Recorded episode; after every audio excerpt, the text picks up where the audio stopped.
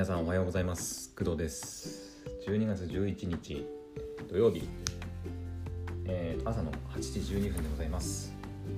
はい。えー、っとそうだね土曜日だね。なんか久々にちゃんとした休みな気がする。うん。まあ先週はそうでもなかったけど今週か。うん今週がね結構もう本番収録も入ってで学校のお仕事もちょっとね月火水って入ってまあまあ詰め詰めなあのスケジュールだったんでうんなんか久々に休みっていう感じだね。はい。まあ土日は基本的にあの収録とかも入らなそうなんでうん。だから今後もねあの土日はまあ昨日も言ったかな編集作業するか、まあ、ちょっと溜まってるアニメを見るかみたいな感じになるんじゃないかなってえー、でねでねっていうのが変だなえっとうんとね今日の朝はちょっととあるあの漫画作品のちょっとお話をしようかなと思います。はい。あの昨日の夜ねあの喋ろうと思ったんだけどあの話が長くなったんであのまあ今日に回したはい話ですね。えっと何の作品かっていうと荒川博夢先生の最新作「黄泉のつがい」ですね。うん。まあ荒川博夢先生って聞いてあのパッとこうああの人って分かる方もね、まあ、もちろんたくさんいると思うんですけど一応言っておくとあの鋼の錬金術師ね。鋼の錬金術師の、えー、原作者の荒川博夢先生ですね。はい。でその荒川博夢先生の、えーとまあ、本当のなんていうの最新作っていうのかなオリジナル原作っていうのかなの作品がこの「黄泉のつがい」っていうあの黄泉ってはね、えー、黄色い泉って書いて黄泉でひらがなのひらがなのので、えー、つがいはカタカナのねうん。まあつがいってなんかなんだ双子みたいなコンコンビっていうなんていうのかな。うん。っていうの組み合組み合わせっていうのか分かんないけどそういう意味合いだけどなんかどういう意味なんだろう。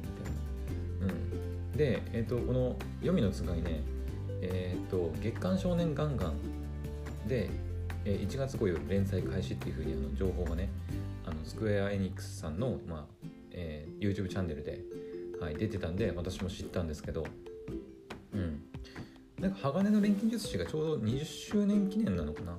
なんか一緒にハガレンのあの20周年記念プロジェクトの、はい、公式サイトなんかもねあって、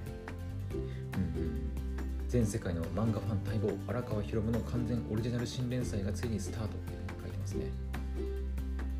そっか。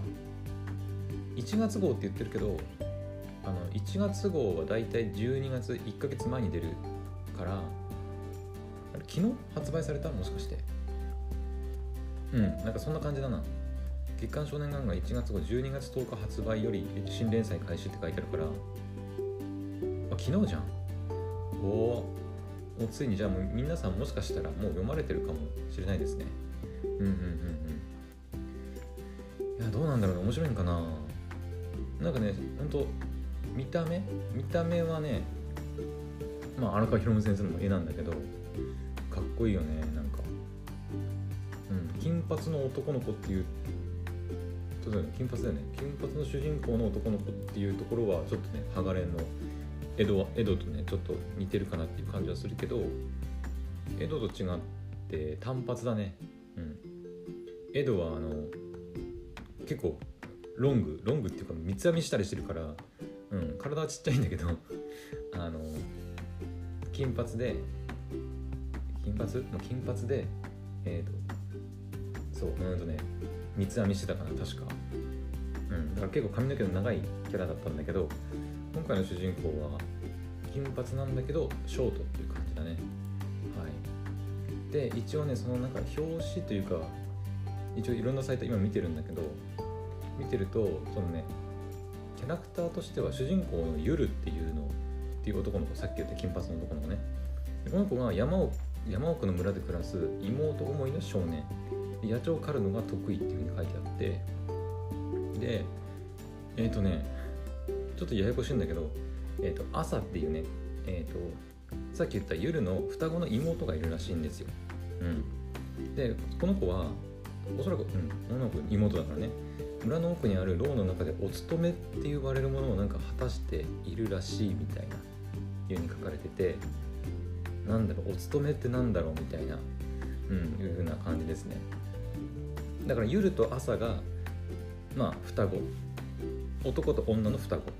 男女の双子っていう感じですね。うんうん。でえっ、ー、と漫画のねあの表紙表紙ってなのかな？えっ、ー、ともう一人ねキャラクターがいるんだけど、えー、それがえっ、とね朝かっこはてなって書いてあるんですよね。うん。でこれがねよく見るとさっき言った妹双子の妹の朝とねちょっとね似てるっちゃ似てんのかな。突然そのえー、かっこはてなの方ね。の朝の説明のところに突如朝を襲って夜を迎えに来た謎の女性って書いてあって自らを朝と名乗るっていうふうに書いてあるんですよね。なんだろうこれ。何なんだろう。朝を名乗るってことはなんかその妹の朝と何かやっぱ関係あるんだよね絶対ね。でおそらくそのお勤めと何か関係あるのかなんだろうね夜を迎えに迎えに来るだからな。そうでその見た目もね似てるんだよちょっと。ちょっとねあの黒髪ロングで。雰囲気はだいぶねちょっとこうえっ、ー、と双子の妹の方の朝。の方がちょっとおとなしいなんかこうちょっとこうなんだろう。うつろじゃないけどちょっと物憂げなあの表情をしてるようなこう朝のね写真がこう写ってるんだけどその朝を名乗るその謎の女性に関しては黒髪ロングで似てはいるけどなんかね眼帯かな？眼帯っぽいものをつけてるんだよね。うん。で眼帯っぽいものをつけていて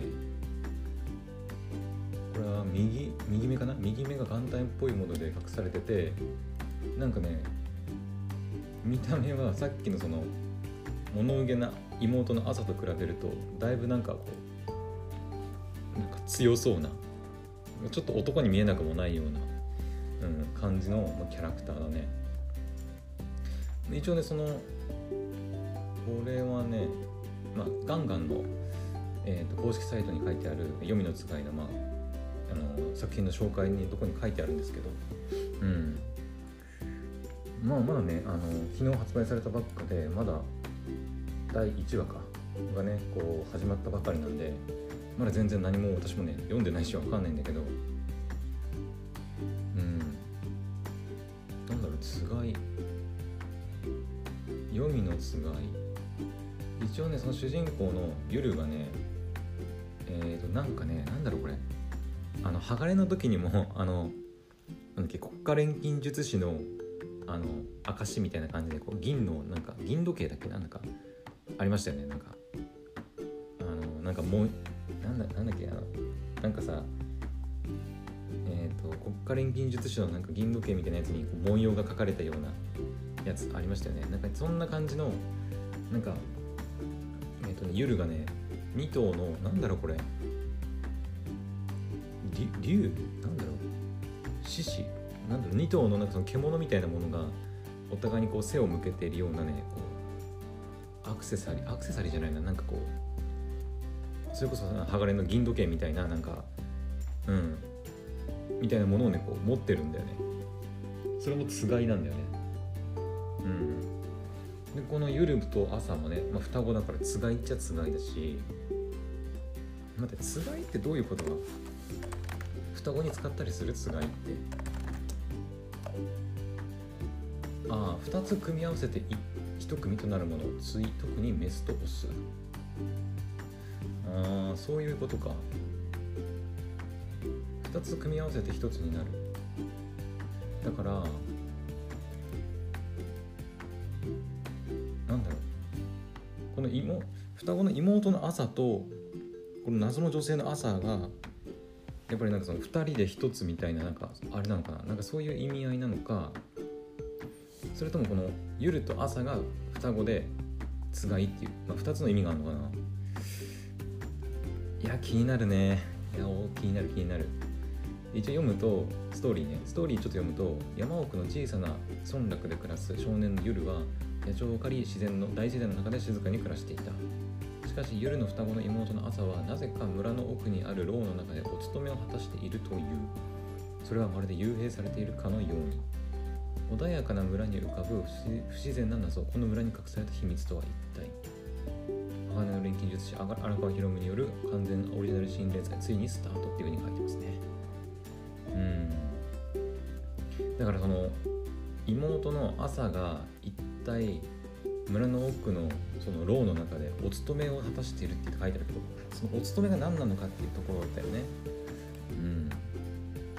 あのちょっと下水私からすると、まあ、お勤め若い女のお勤めって聞くとちょっとなんだろう。あの、えー、どう言えばいいのかな？こうあんまりなんか刺激的な表現にならないように言うと なんとなく皆さんも察してるかと思うんですけどあのうん難しいな。何て言うのかな？まあ若い女の人がさ荒川博先生の作品ってあんまりそういうのはないと思うんだけどおそらくないと思うんだけどちょっとね私下水からあの若い女の人で村の奥で牢でお勤めとかって言われるとちょっとなんかそういう性的なものをこう連想してしまうんだけどまあでも、うん、荒川博先生の作品だからそういった感じではないと思うんだよね。うんうんうん。まあ、そういったね作品も結構多いから、うん、絶対にないとは言えないけどうん。なんだろうね。ただそういう作品になるとちょっとねやっぱ読む人選ぶというか、うん、あんまり見てて気分のいいものではないからね、うん、だから荒川博先生はおそらくそういうのは書かないとは思うんだけど、うん、私の勝手な予想だけどね。だからそのお勤めっていうのは本当にだからその謎の女性の朝と何か関係のあるものなのかもね。なんだろう。お勤め。謎の女性。似通った朝と名乗る女性。自分の分身みたいなもんだよね。でもね。年が離れてるとかそういう感じもねあんまないんだよね。だから単純にそのなんだろう。いやわかんないな。ちょっとわかんないな。うん。いやそこがねまあその面白いところでもあるんだけど。はい。まだ始まってね読んですらいないのに。喋ってしまったね。うんうんうん、まあ、ちなみに鋼の錬金術師もねそのさっき言ったように今ね20周年。うん。20周年だよ鋼の錬金術師。え？鋼の錬金術師は2001年7月12日に月刊少年ガンガンにて連載を開始。連載終了後も多くのファンに皆さんに愛されて今年の7月12日に20周年を迎えたと。ああそうなんだ。とくに20周年をじゃ超えてたわけね。はいはいなんかいろいろイベントもやってるんだね。うん。ハガレンはさまあ待って20年前？に2001年っつってね。2001年ってことはえっ、ー、と私が93年生まれだから私8歳ぐらいの時か。そんな頃から連載してんの？鋼の錬金術師って。え？あでもそっか。あのえ？いやでもな、まあ、月間だからか。月間だからその原作がたまるのもまあ時間時間がかかるのはまあしょうがないか。月間って大体ちょっと1話長めになるけど、まあ、でもそれでもやっぱ月間だから1ヶ月に 1, 1巻っていうかその1話しかねちょっと出ないから。そっか。原作がたまるまでに時間かかって私がね一番最初鋼の錬金術師を知ったのはアニメだね。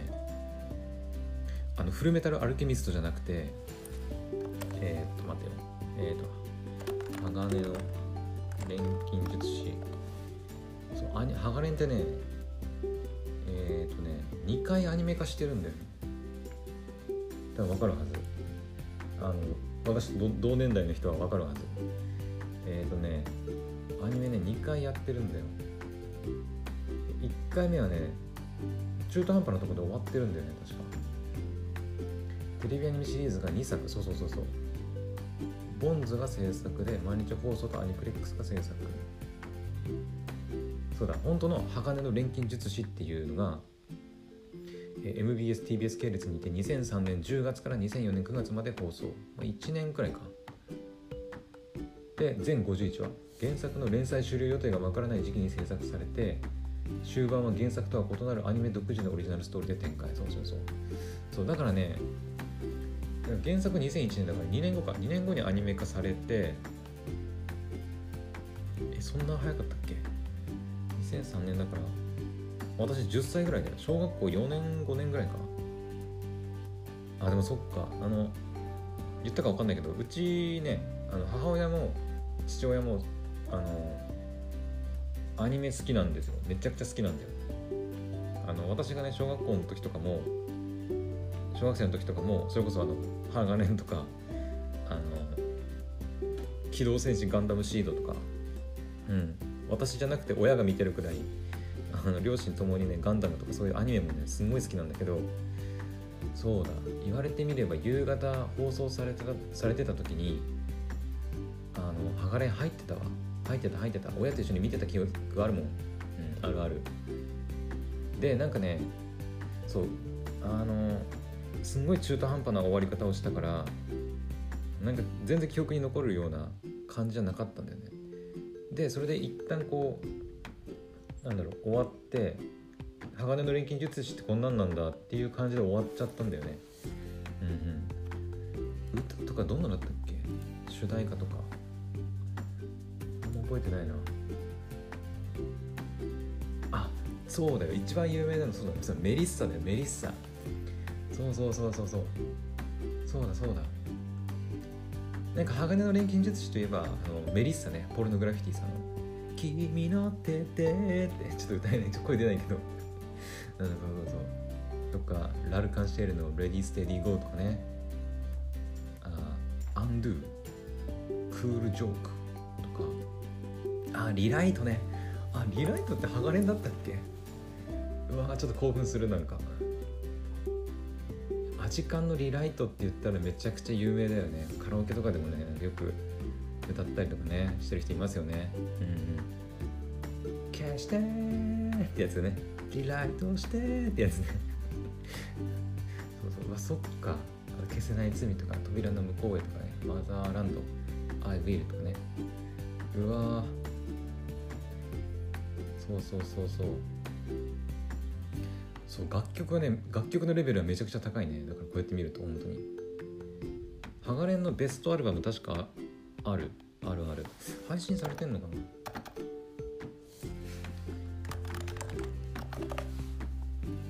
えー、っとないか。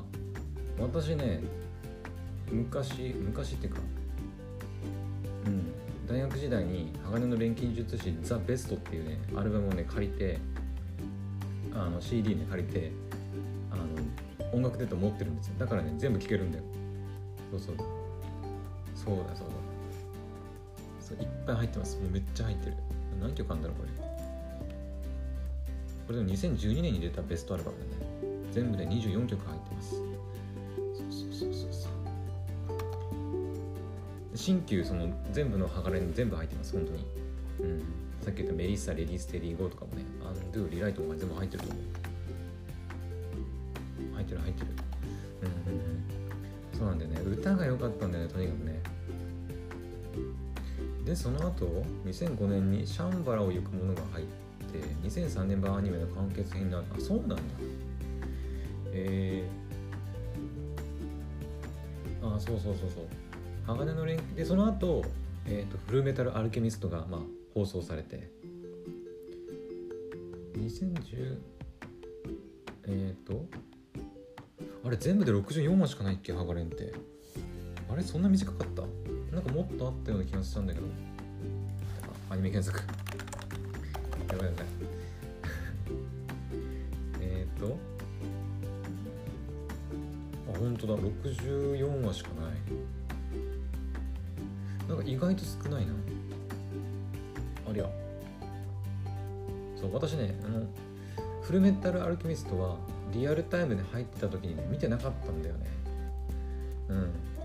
その昔の鋼の錬金術師のイメージがあってえなんで今更また鋼の錬金術師入るのみたいな感じでで当時ね2010年でしょ？2000じゃ2009年か。2009年9ん。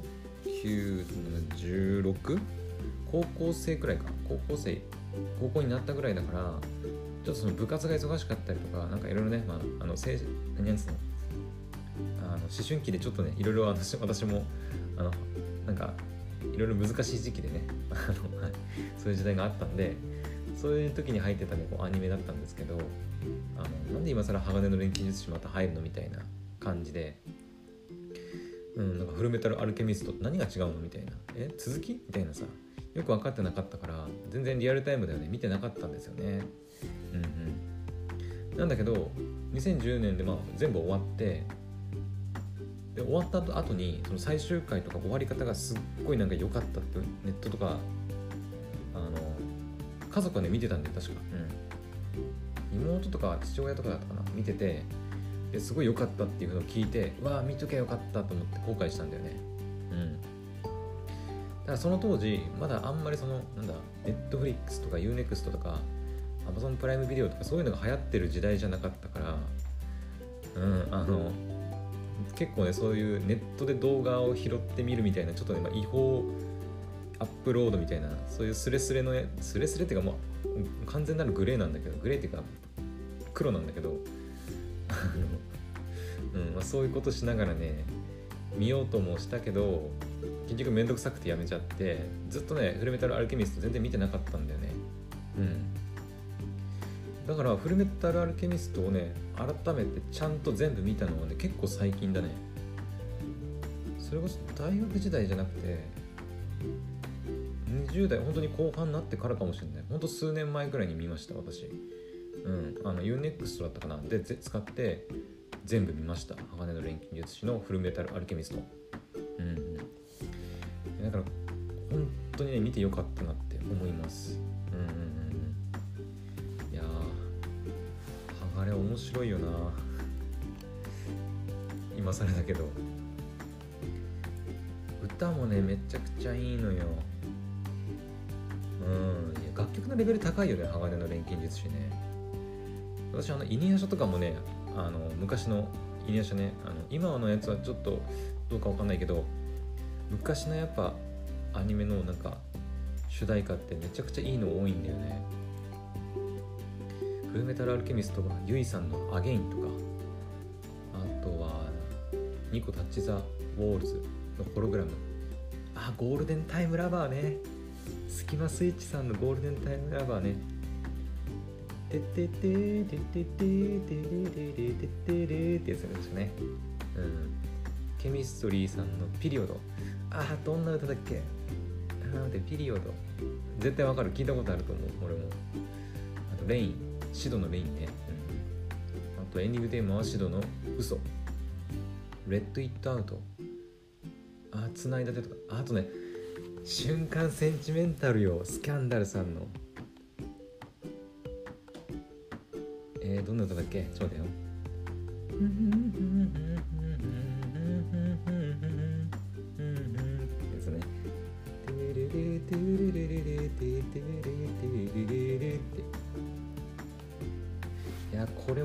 くちゃいい歌だねスキャンダルさん。私本当にスキャンダルさんは瞬間センチメンタルがまあ一番有名だだと思うし一番好きだね、うん、そんなに知らないしスキャンダルさんのこの曲、うん、瞬間センチメンタルのもうイメージというかが強すぎてね。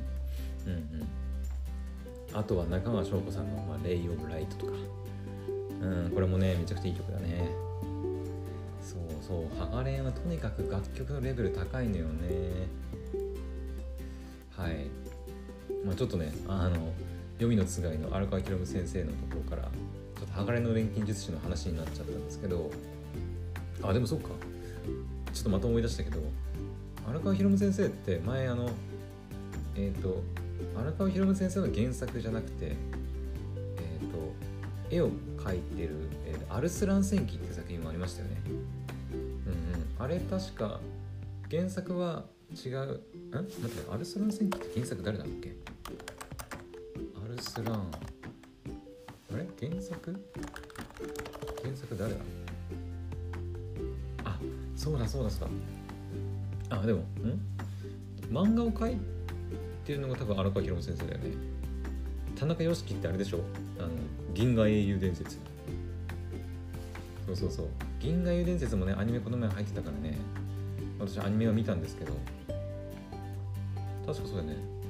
当時アルスラン戦記がそのアニメ化して CM やってる時になんか田中良樹原作漫画荒川博みたいな感じで。アルスラン戦記みたいなね感じでこう書いてあった記憶がありますね。そうこれはねあの原作はだからその銀あ銀河英伝説の田中先生が書いてで漫画をねこう、えー、荒川博先生が書くと。いった感じになってるからまあなんだろう。荒川博先生の完全オリジナルでもないっていうことだよね。うん。そうそうそうそう。いや楽しみだね。まあ私はその月刊少年ガンガン買って連載を追っていくことはちょっとできないけどあの、まあ、単行本になったりとかまあそれこそアニメ化ねされたらもう絶対チェックするね。絶対チェックするでしょこれはもうみんなね。うん。楽しみだね、まあ、誰がこう主題歌を歌うのかとか。うんうんうん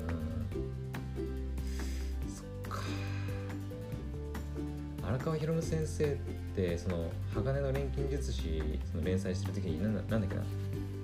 あのその錬金術の作品を書くっていうことでなんかその本屋に行ってそういう錬金術錬金術系っていうか何だろう。そういう、まあ、錬金術ってその現実世界でいうと金属とかをなんていうの化学反応させてその作り金属をこう生み出したりするなんていうのかな。抽出したりすることをまあ錬金術みたいな感じでこう言ったりするけどそういうのをこう徹底的にねこう調べ上げて本でね読んでこう勉強して作品に生かしたりねしてる先生らしくて、うん、あの鋼で有名なあの人間のなんだっけ構成要素はなんだっけリンリン何パーセント尿素何パーセント何パーセントみたいな感じでね。そうそうそういうのも出てきたりとかするからそうそういった点で言うと本当荒川博先生かなりねこう設定とかあの、うん、作品にそういうねリアルなこうなんだ知識というかところもね生かしたりしてくるんでなんかそういうのもこう今回の読みのつがいねなんか生かされてくる部分もあるんじゃないかなってちょっと思ったりとかしてます。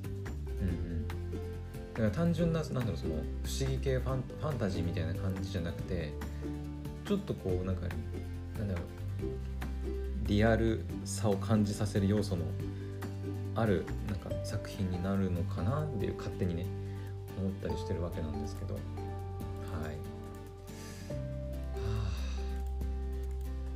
いや読みてえな。読みてえけど。